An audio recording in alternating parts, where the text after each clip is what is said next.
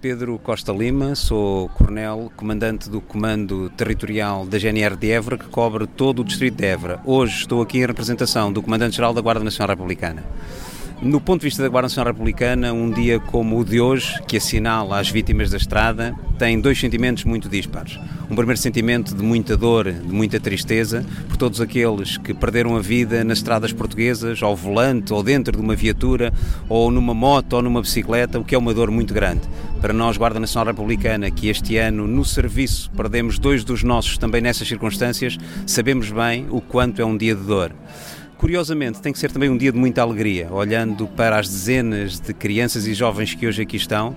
É um dia de muita alegria porque nos transmite um otimismo muito grande no futuro. Nós, na Guarda Nacional Republicana, acreditamos, acreditamos que com o nosso trabalho diário nas estradas, conjuntamente com o trabalho dos pais e dos encarregados de educação, das escolas, das autarquias, dos órgãos de comunicação social, em particular da Estrada Viva, será possível, num futuro muito breve, todos juntos fazermos deste um dia de mais alegria e de menos tristeza. Nós, na GNR, acreditamos nisto uh, e olhando para estes nossos parceiros aqui todos juntos, pensamos que estamos no bom caminho.